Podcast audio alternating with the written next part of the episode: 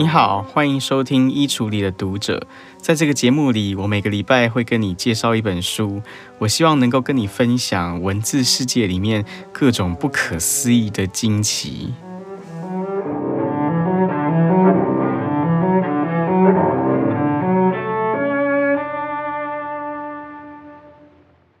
不知道你有没有听说过电车难题？我相信很多人可能都听过电车难题吧，因为它是当代哲学里面可能是最有名的一个思想实验。可是呢，假如你不知道的话呢，我很快的跟你介绍一下什么叫做电车难题。其实电车难题呢，它历来有很多不同的版本，但是呢，它最原始的一个版本是在一九七六年的时候被提出来的。这个最原始版本的电车难题呢，它是这样讲的。就是说，有一个电车，它在一个轨道上面行驶。可是呢，很不幸的事情是，这个电车的正前方就有五位铁道工人，他们在铁道上面做维修。那如果这个电车行驶的路线不改变的话，那么这个电车呢，它沿着这个轨道行走，它就会把前面的这五个铁路工人通通都撞死。可是呢，有一件比较幸运的事情是，你刚好就站在这个铁轨的操纵杆旁边，只要你拉下这个操纵杆，这个电车它就会转弯，它就会开往另一个岔路。于是呢，你就可以拯救这五个铁路工人。可是呢，在你拉下这个操纵杆之前，有一件很麻烦的问题是，在这个铁道的岔路上，有一位铁路工人也在施工。所以换句话说，你现在就面临一个真正的难题了。如果你不去拉动这个操纵杆的话，那么呢，这个铁轨上面正前方的这五位铁路工人就通通都会被撞死。那假如你为了要救这五个工人而去拉动这个操纵杆的话呢，那么在铁道的岔路上的那一位工人就会被撞死。所以这就是一个非常棘手的道德难题，对不对？那假如是你的话呢，你会选择去拉动这个操纵杆，让这个电车走上岔路呢，还是你会什么都不做，然后就让电车去撞死那五个人？这是最原始版本的电车难题的故事。这个故事呢，它最早是由一个美国的哲学家叫 Judith Thompson，。他所提出来的一个思想实验，那汤姆森这个哲学家，他为什么要提出来这样子一个听上去很奇怪的问题呢？当然，他是有他的目的的。这一个故事或者说这一个思想实验，它是为了要帮助我们去了解一些很关键的一些道德原则到底是什么。比如说，我们可以透过电车难题来去帮助我们思考，到底我们可不可以为了要去拯救多数人的生命而去牺牲掉少数人的生命。那如果你拿这个最原始版本的电车难题去问人的话，那你会发现说，其实绝大多数人都会选择去拉动这个操纵杆。换句话说，绝大多数人在原始版本的电车难题里面，他们都愿意为了要拯救多数人的生命而选择去牺牲少数人的生命。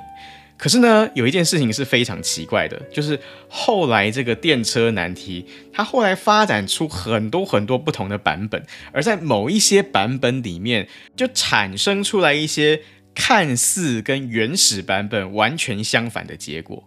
比如说，在原始版本之外，第二有名的一个电车难题的版本。叫做大胖子版本。什么叫做大胖子版本呢？在大胖子版本的电车难题里面，它几乎是一样的故事，就是说，同样有一辆电车在轨道上面行驶，然后呢，前方就有五位铁路工人在施工，那电车马上就要撞到这五个人了。那比较不一样的地方是说呢，在这个版本里面，铁路的前方没有任何的岔路，所以电车是不可能转弯的。但是呢，还是有一件比较幸运的事情，那就是你刚好站在一个天桥上面，在这座天桥上呢，除了你之外，还站着一个非常肥胖的一个大胖子。那你只要呢，把这个大胖子推到天桥底下，这个胖子他就会刚好掉到铁轨上面，然后呢，他就会被这个电车给撞死。但是呢，因为这个大胖子他真的非常的胖。所以，当电车撞到他的时候，电车整个就会停下来。于是呢，你就借由牺牲这个大胖子的生命，而拯救了那五位原本会被撞死的铁路工人。那所以我们就要问了，如果是这个情况的话，你会不会选择把这个大胖子就从天桥上面推下去？从这个大胖子版本的电车难题里面，你就会发现一件很奇妙的事，那就是在大胖子的版本里面，绝大多数人他们不愿意把这个大胖子从天桥上面推下去。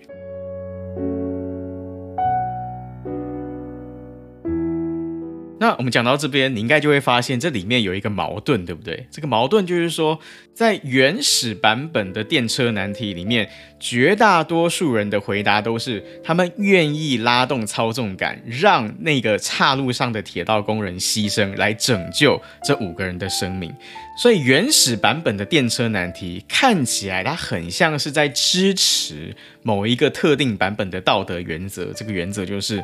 为了要拯救多数人的生命，我们是可以牺牲少数人的生命的。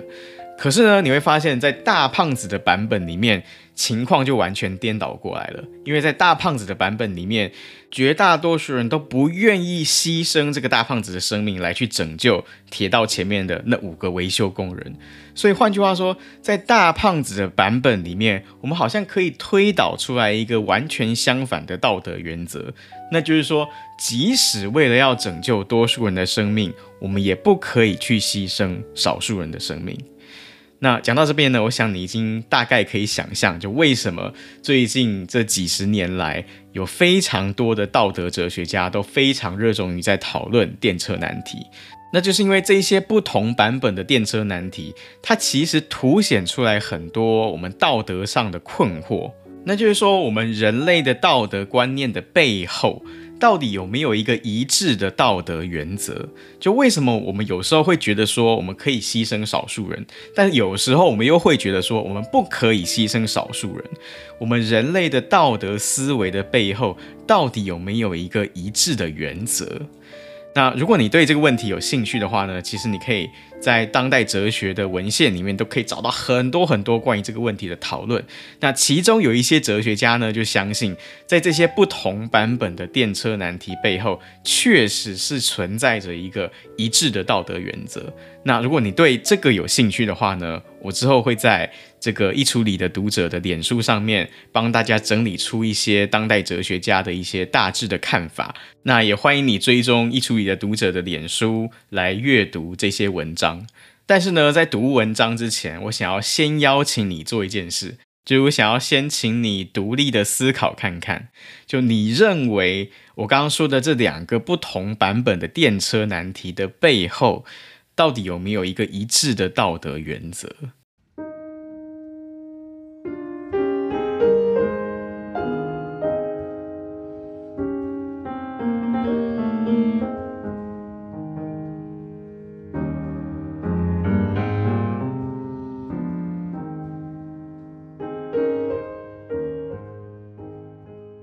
我今天要跟你介绍的这本书呢，它是一本讨论哲学问题的书。可是呢，它不是一本普通的哲学书，它是从父亲的这个身份来去讨论哲学议题的一本书。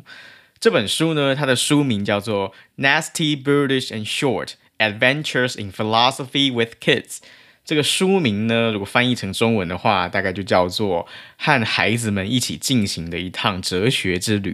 这个书的作者呢，他是一位当代的哲学家，他的名字叫做 Scott Hershovitz。Hershovitz 这个人呢，他现在是在美国的密西根大学任教，他的专长呢是法哲学跟道德哲学。那这位作者呢，Scott Hershovitz，他最重要的身份，除了他是一个大学的哲学教授之外，同时呢，他也是两个孩子的父亲。那我刚刚之所以一开始会跟你讨论到电车难题，那就是因为这样一位身为哲学教授的父亲，他在家里面在跟他两个孩子对话的时候，他们的日常对话里面，经常就会讨论到电车难题啊，或者类似的一些哲学性的议题。可是呢，你千万不要误会啊！就你千万不要以为这本书它就是一个老古板的一个哲学教授在跟他两个小孩在上课，其实完全不是。他其实不太喜欢主动跟孩子去讨论一些专业的哲学问题，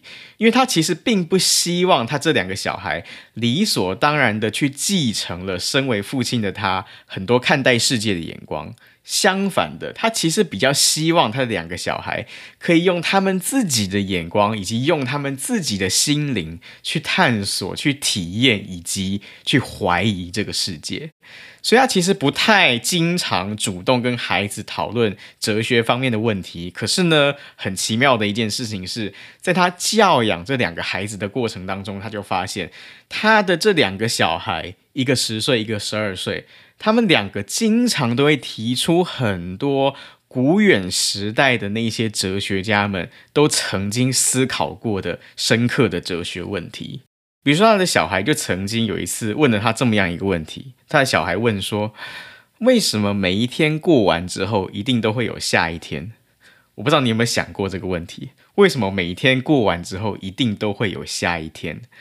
假如你是一个成年人的话，我想你大概通常不太会问这种问题，对不对？因为对我们成年人来说，我们对于这个世界的一些最基本的规则，可能都已经很熟悉了。我们当然每个人都知道，一天过完之后，一定就会有下一天。可是对一个小孩来说，这个世界是相对不熟悉的一个世界，所以他自然而然会对这个世界的规则产生很多的好奇，产生很多的困惑。就为什么一天过完之后，一定就会有下一天呢？那我不知道你有没有小孩啊？但假如你有小孩的话，有一天如果你的小孩问了你这样子的一个问题，你觉得你会怎么样去回答他？除了这个问题之外呢，作者的两个小孩，他们也曾经提出过另外一个也是困扰了哲学家超过数千年时间的一个问题。那这个问题就是他的小孩问说：有没有可能我们的整个人生？其实都只是一场很长很长的梦。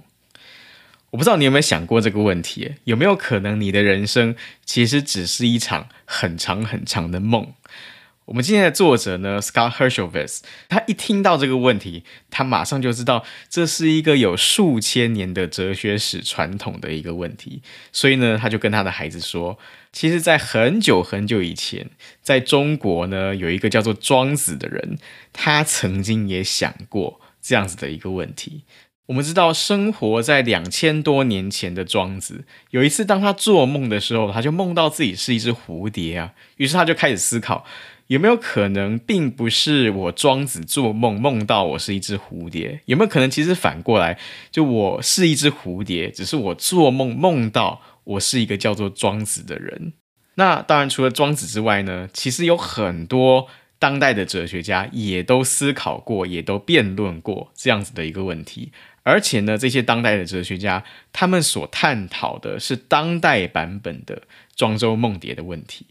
什么叫做当代版本的庄周梦蝶呢？呃，我想举一个例子来跟你说明哦。前几天呢，我看到有一个人 po 出来一个照片，在那个照片里面呢，你就会看到普丁他竟然向习近平在下跪，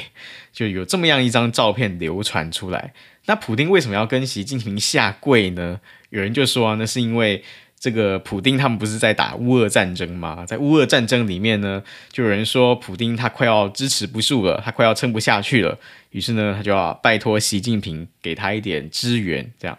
那这个照片刚出来的时候呢，很多人真的就相信这个照片是真的新闻照片。可是呢，后来就有一些专家出来说明啊，就说这一张照片啊，其实很可能是。AI 创造出来的一张照片，因为里面其实仔细看的话，还是你会发现有一些奇特的破绽。比如说，你会发现这个照片里面所有人穿的皮鞋竟然都长得一模一样，还有说就是这个普丁跟习近平他们两个人的肢体动作啊，一些手部动作的细节有一些奇怪，有一些违和感等等。那无论这个照片是不是真实的，我想。这张照片的存在大概已经足以说明一件事情，那就是呢，我们几乎已经是来到了一个 AI 绘图技术的奇异点了。所以，我们已经可以很合理的推想，有可能再过两三年，或者可能再过一两年，所有我们看到的照片，可能你都已经没有办法去分辨到底哪些是真实的，到底哪些是虚拟的。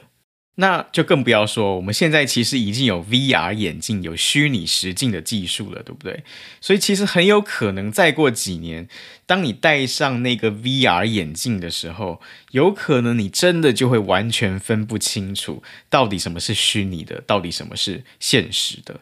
所以，其实现在有非常多当代的哲学家，他们都开始在思考一个问题，那就是有没有可能，其实我们是生活在一个电脑所模拟的世界里面。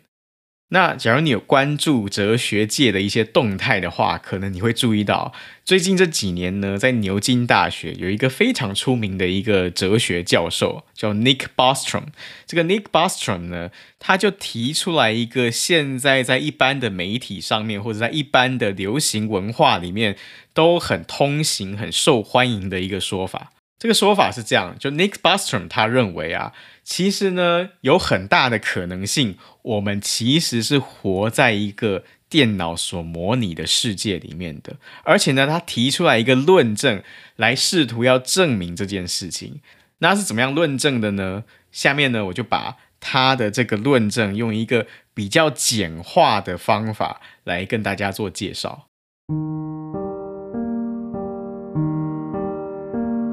Nick Bostrom 他的这个论证啊，如果我们把它简化一下的话，它大概可以分成三个不同的步骤。首先，第一个步骤是我们要先来问一个问题，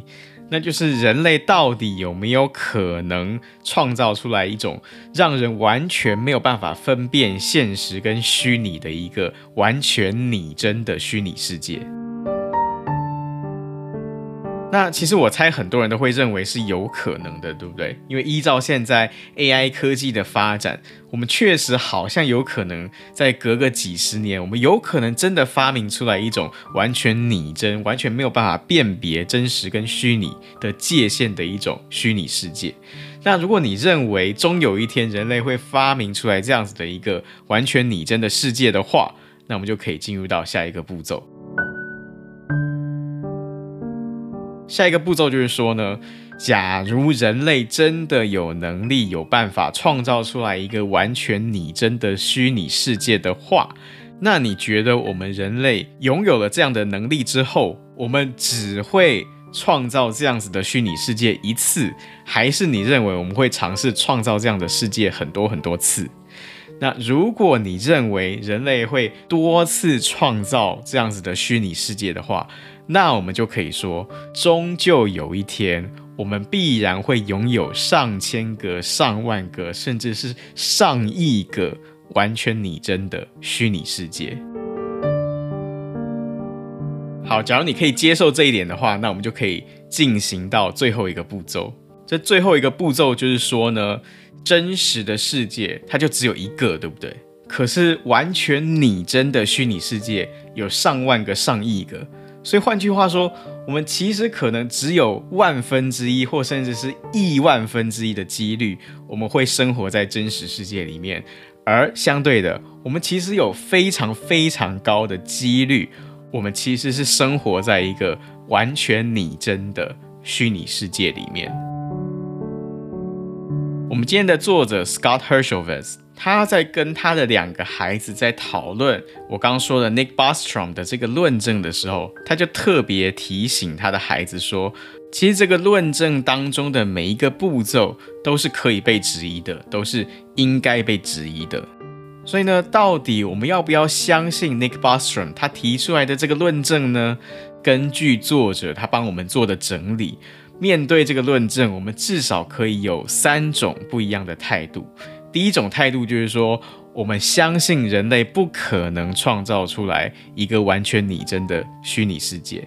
那第二种态度呢，就是说，我们相信人类确实有办法创造出来完全拟真的世界，但是呢，我们只会创造一次或者创造少数几次，我们并不会一直一直去创造，并不会把它创造出来上万个、上亿个这些拟真的世界。好，那第三种态度是什么呢？第三种态度就是，好吧，我们就真的相信，我们确实有很大很大的几率，我们活在一个虚拟实境里面。那不管你相不相信 Nick Bostrom 的这个说法，我今天特别想要提出来跟你分享的，其实是我们今天这本书的作者 Scott Hershovitz 他的十二岁的大儿子，他针对这个论证所提出来的一个看法。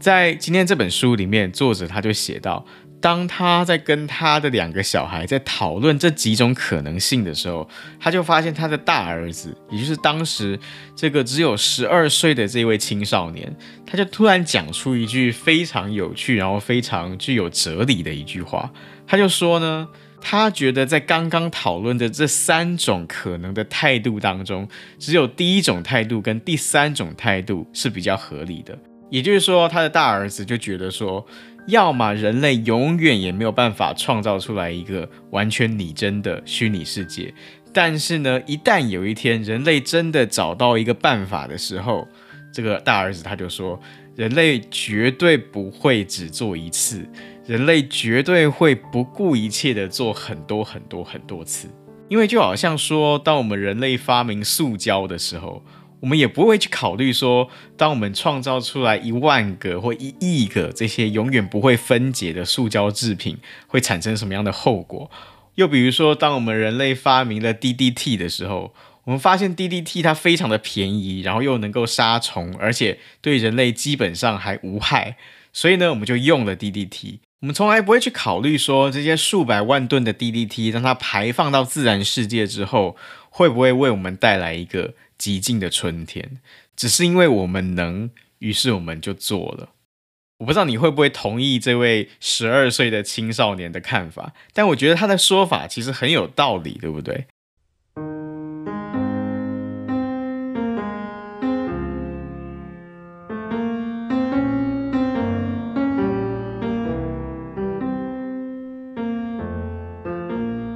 经过我刚刚这样子的介绍，我猜到现在可能你已经可以大概想象，我今天要跟你介绍的这本书《Nasty Brutish and Short》，它到底是一本什么样的书？这本书呢，它绝对不会是一本死板板的哲学书，因为它里面不但充满了很多会令人感到惊奇的一些哲学的观点，而且呢，它还充满了很多父子之间的各种温馨的对话，以及有时候是很搞笑的对话。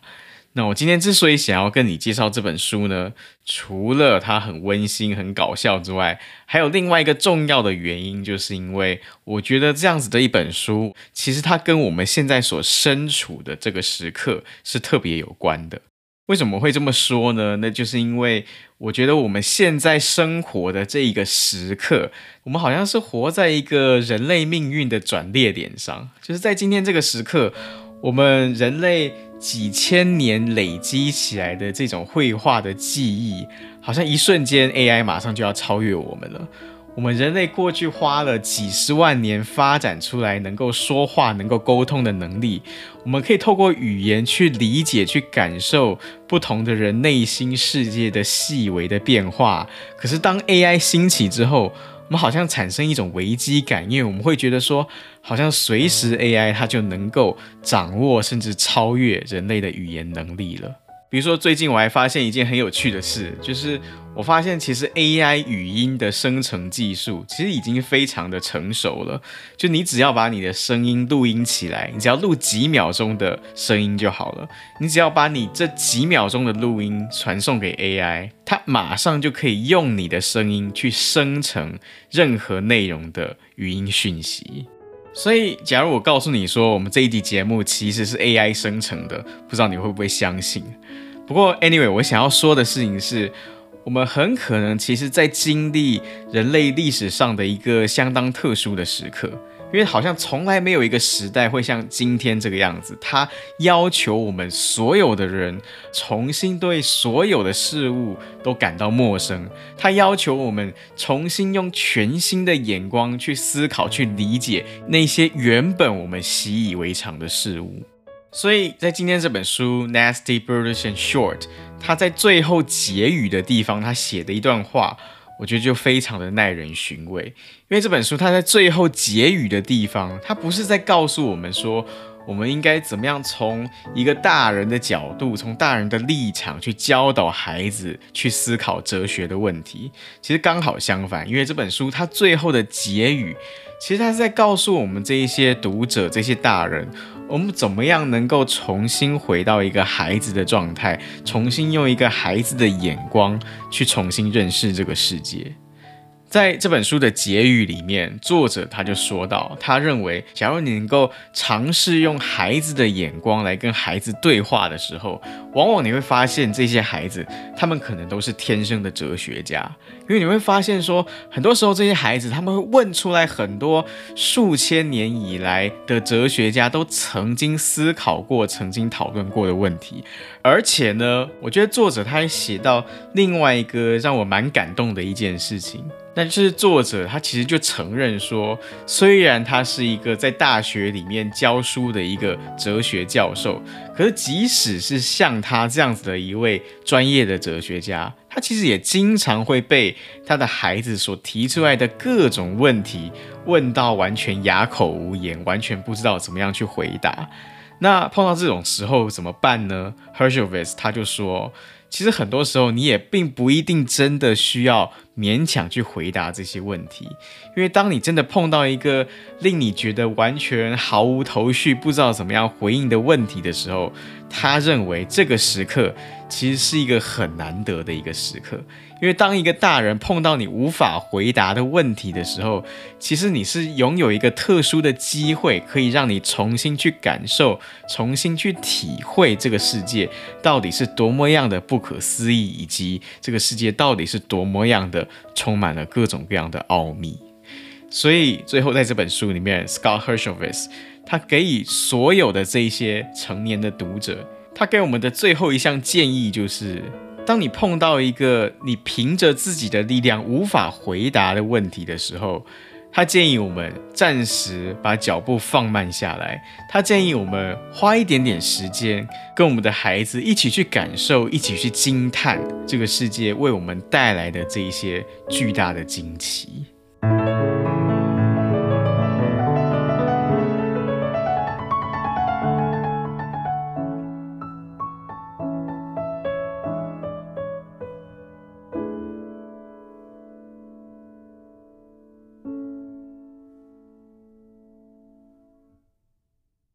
我们这个节目的惯例是，每到最后尾声的时候，我会跟你分享一首我联想到的音乐啊。今天想要跟你分享的音乐呢，是十九世纪的作曲家李斯特他所写的《巡礼之年》这套曲子里面的最后一首曲子。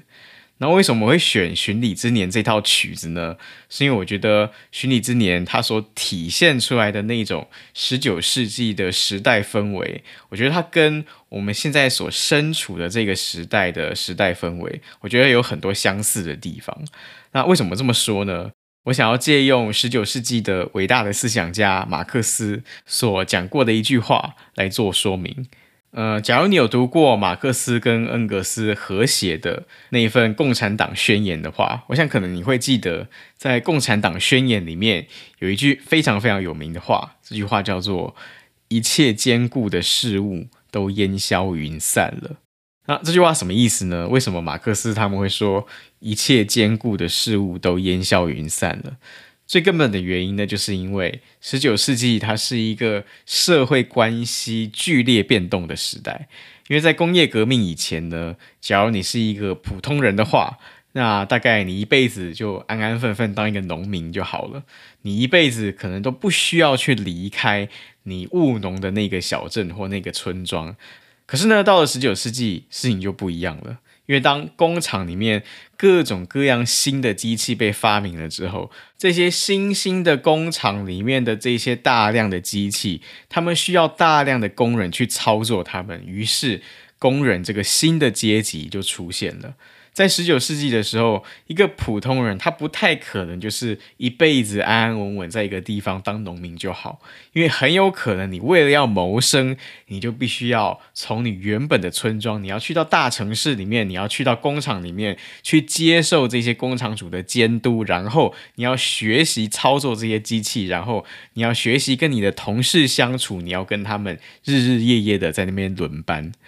那在十九世纪的时候，即使你是一个有钱人，你恐怕也没有办法再用过去的那种传统的方式去赚钱了。因为在以前的年代里面，你是一个有钱人的话，比如说你是一个贵族，或者你是一个庄园主，那你一辈子有可能就是负责去剥削这些庄园里面的农奴，你就可以去享受荣华富贵的生活。可是呢，在十九世纪的时候，如果你要成为有钱人的话，可能你要学习很多很多的事情，你要学习如何去经营一个事业，你要学习如何在一个产业里面去开疆辟土。你要学习如何在这个发达的金融产业里面去投资，然后你要去学习怎么样去面对你跟你的雇员之间的社会关系，还有你要怎么样去面对你跟你的竞争者之间的社会关系。那这些种种的社会关系是以前从来不曾存在过的社会关系，它没有前例可以依循，而且呢，这些社会关系、社会网络。未来随时都有可能会被改变、被颠覆，所以这就是为什么马克思他们会说，十九世纪的那一个时代，它的时代精神或者是时代氛围，就是一切坚固的事物都烟消云散了。那我觉得马克思他们的这个论断，我觉得真的是一个非常准确、非常有洞见的一个论断，因为你会发现在十九世纪的时候。不只是在社会的领域，不只是在经济的领域，你会感受到这种一切坚固的事物都烟消云散了的氛围。即使是在音乐的领域里面，你都能够感觉到这种一切坚固的事物都烟消云散的这样一种时代精神跟时代氛围。包括像是李斯特这样子的一个十九世纪的浪漫主义作曲家。他们之所以会被叫做浪漫主义的作曲家，并不是因为我们今天说很浪漫，就是一个人很会谈恋爱就很浪漫，不是这个意思。当时十九世纪的浪漫主义的意思是，他们不接受所有传承下来的理所当然的东西，他们有这样子的一个反叛的精神，他们有这样子的一个颠覆的精神，所以他们被叫做是。浪漫主义的作曲家或者浪漫主义的文学家，比如说我们以音乐为例的话，你就会看到李斯特还有他同时代的这一批浪漫主义的作曲家，他们之所以叫浪漫主义，就是因为他们不愿意理所当然的就接受上一代人所留给他们的这些古典主义的音乐，他们要去改造，他们要去颠覆古典主义的美学。而且呢，这一批浪漫主义的作曲家，他们非常强调个人情感是重要的，他们非常强调一个人的个性是重要的。而且呢，他们还认为说，身为一个人，我们一定要去懂得学习面对那些未知的世界。身为一个人，我们一定要学习懂得去探索那一些世界上从来还没有人探索过的世界。这样子的一种精神，这样子的一种对待世界的态度，我觉得它其实就是浪漫主义音乐里面最重要的一种精神，而且同时你会发现，这就是李斯特的音乐里面最重要的一种精神。在李斯特的《巡礼之年》里面，“巡礼”这个词，其实它就是一个充满了十九世纪的浪漫主义精神的一个词。因为“巡礼”这个词，假如你去看它的英文的话，“巡礼”的英文是翻译叫做 “pilgrimage”。那 “pilgrimage” 是什么意思呢？你会发现在十九世纪以前，“pilgrimage” 这个字它不会被翻译成“巡礼”，那翻译成什么呢？在十九世纪以前，这个字它会被翻译成“朝圣”。那朝圣跟巡礼有什么差异呢？就朝圣的意思就是说，比如假如你是一个基督徒的话，所以朝圣就是你要去，比方说耶路撒冷，你要去耶路撒冷走当年耶稣受难的时候经过的那一条路途，这叫做朝圣。又或者，假如你不是去耶路撒冷的话，你可以去罗马，你可以去罗马拜访当时最雄伟的大教堂，然后你去里面感受上帝的崇高以及人类的渺小，这叫做朝圣。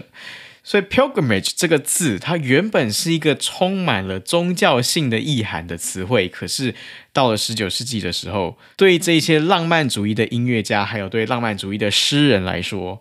，pilgrimage 它变成是一种个人的内在的追寻了。对他们这些浪漫主义者来说，pilgrimage 就变成比较像是我们今天所说的壮游的那个意思。所以壮游的意思就是说，在你生命当中，你要有一年的时间或两年的时间。你要离开你的家乡，你要离开你自己熟悉的世界，然后你要去到一个陌生的国家、陌生的城市，然后你要在那边凭着你自己的力量去生活。你要去游历那些原本你在家乡体验不到、听不到、看不到的那些事物，然后在这个过程当中，你要去思考到底是一个什么样的人，以及到底你想要成为一个什么样的人。这叫做壮游。我们知道《巡礼之年》这套曲子，它其实就是李斯特他去欧洲各地壮游的时候，他每去到一个地方，当他觉得内心有所感触的时候，他就写下一首曲子。那这些曲子集合起来，就变成是《巡礼之年》这套曲子。我今天准备要跟你分享的这首音乐呢，是《巡礼之年》这套曲子里面的第九首曲子。标题叫做《日内瓦的钟声》。那《日内瓦的钟声》这首曲子是什么样的一个故事呢？就是当李斯特当年他旅行到了日内瓦这个地方的时候，刚好他的女儿在那个时候就出生了。当时他是跟他的情妇一起去壮游啊，在这个时候呢，旅行到日内瓦的时候，他的情妇就帮他生了他的第一个女儿。那在女儿出生的这几天里面呢，李斯特他就听到附近的教堂传来的钟声。他听到这个钟声，再加上他看到女儿的可爱的脸庞，于是当然他心中就有所感触。于是呢，他就写出了这样一首日内瓦的钟声的音乐，来送给自己的女儿。所以基本上这是一个父亲送给女儿的一首音乐。那假如你是一个父亲的话，你觉得你会送给你的女儿什么样的一首音乐？那我猜对大多数人来说呢，可能他们就会想要写一首比较温馨的、比较温柔的一首音乐，对不对？可是呢，我们要知道很重要的一件事情，李斯特他不是普通的父亲。那李斯特是一个什么样的父亲呢？李斯特他是一个生活在十九世纪的浪漫主义者。对李斯特来说呢，即使他希望自己的女儿可以在一个无限温柔、无限温馨的环境里面长大，他希望自己的女儿可以过得幸福、过得快乐。可是他很明白的知道，在他所身处的这个时代里面，其实一个父亲是不太可能保证他的女儿将来会拥有一个怎么样的人生，因为在这样子的一个社会关系快速变化的时代里面。当这个女儿她十岁，当她二十岁，或者当她三十岁的时候，这个世界到底会变成什么样子？以及到底这个女儿她内心会经历到一些什么样的思想、什么样的挑战、什么样的挫折？这些东西都是身为父亲的李斯特他不可能事先预见的。所以，假如我们顺着这个脉络来去听日内瓦的钟声这个音乐的话，你就会发现这个音乐它确实是有一个内在的张力的。在这个音乐里面，在它一开始的时候，你确实会听到一个好像是无限柔情的一种旋律，听起来就很像是一个父亲对待女儿的那种无限的柔情。可是慢慢的后来，你就会发现。有一些不那么和谐的声音跑进来了，有一些隐隐约约让人觉得不安的声音跑进来了，然后再到后面呢，你会发现这个音乐整个个性开始变了，这个音乐它开始变得比较机械，它变得好像充满了不安，好像充满了挑战，然后让人觉得好像不知道要往何处去的那种感觉，一直到这个乐曲的最后，终于这个音乐它才又再度平静了下来。这样子的一首音乐，它就是来自十九世纪的浪漫主义音乐家李斯特送给他的女儿的一首音乐。那所以今天节目的最后，我就要跟你分享这一首李斯特的《日内瓦的钟声》。那我准备要放的这个版本呢，是由菲律宾的钢琴家 Cecil Licard 所演奏的。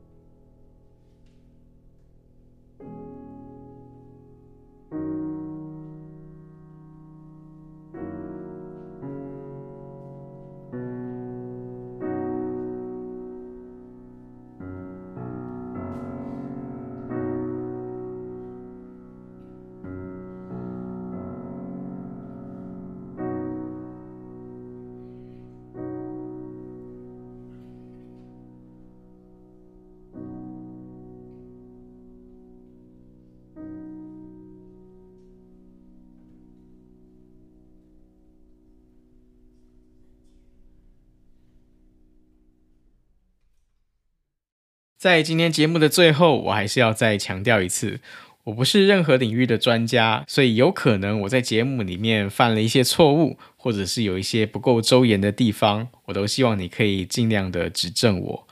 那假如你喜欢《衣橱里的读者》这个节目的话，我也欢迎你透过小额赞助的方式，让《衣橱里的读者》这个节目可以长久的经营下去。如果你愿意赞助的话，你可以点开这集节目的资讯栏，滑到最下面就会有一个赞助箱。